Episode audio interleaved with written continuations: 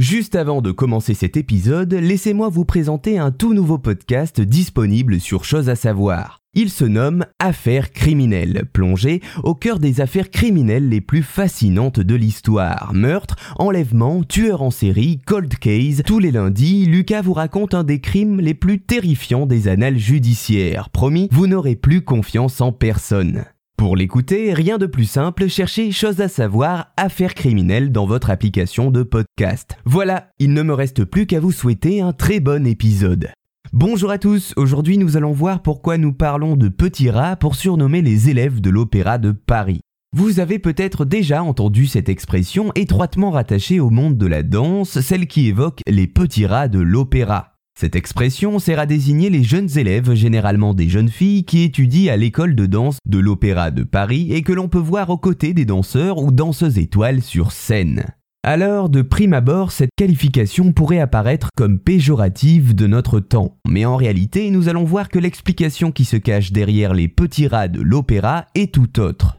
Pour le contexte, il faut poser le fait que le métier de danseur est un métier artistique difficile, physiquement très exigeant et intense, pour pouvoir accéder au rang de danseur à l'Opéra de Paris, l'une des plus prestigieuses compagnies françaises d'opéra et de ballet, il faut alors généralement commencer très jeune, en parallèle des études. Et ce sont précisément ces jeunes danseuses et danseurs que l'on nomme les petits rats. Mais alors pourquoi s'appelle-t-il ainsi? Eh bien en fait, il existe plusieurs hypothèses concernant l'origine de cette expression.